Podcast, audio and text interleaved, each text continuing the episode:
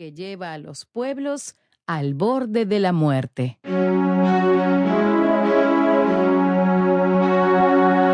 Infancia y primeros años. El llamado emperador Hirohito, el primogénito del futuro emperador Yoshihito y de la princesa Sadako, llamado Michi no Miya, príncipe Michi, vino al mundo en el Palacio Aoyama, ubicado en la ciudad de Tokio, el 29 de abril de 1901. Como marcaba la tradición japonesa, Hirohito fue alejado de su madre cuando contaba con tres meses de edad. Dicho alejamiento duró hasta que cumplió cuatro años. A su madre la veía solo una vez por semana. Los encuentros con su padre eran mucho más infrecuentes.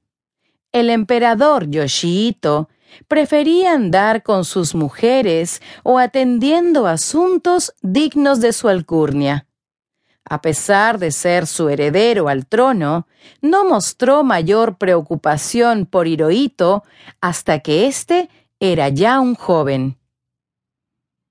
Hirohito creció en un ambiente producto de una mezcla de la más rancia élite japonesa, cuyas costumbres milenarias no habían sido olvidadas.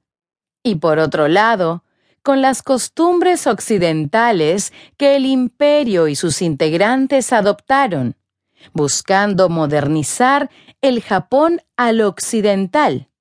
No obstante, y como ya mencionamos, las costumbres y tradiciones más arraigadas se mantuvieron.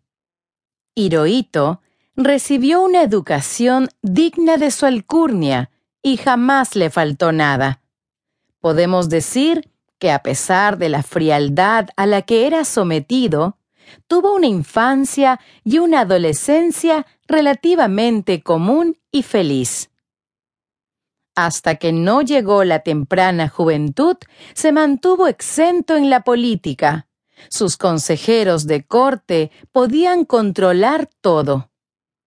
En 1912, a la muerte del emperador Meiji, se convirtió en príncipe heredero, aunque la ceremonia oficial no tuvo lugar hasta algunos años después, el 2 de noviembre de 1916.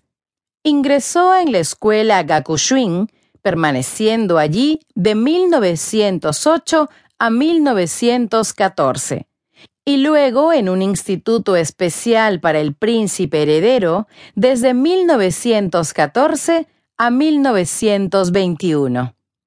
En estos años es que conoce a la que sería su esposa y futura emperatriz, Nagako. De todos los emperadores, no solo del Japón, sino del mundo entero, podemos afirmar con convicción que Hirohito era aquel con una personalidad y un carácter no tan tradicional para semejante cargo. Era dócil, amable y pasivo.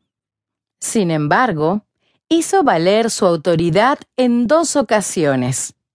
Al usar lentes en público, que contradecía su perfección por afirmar ser hijo de la diosa del sol, y al rebelarse contra su padre y la corte, para casarse con Nagako.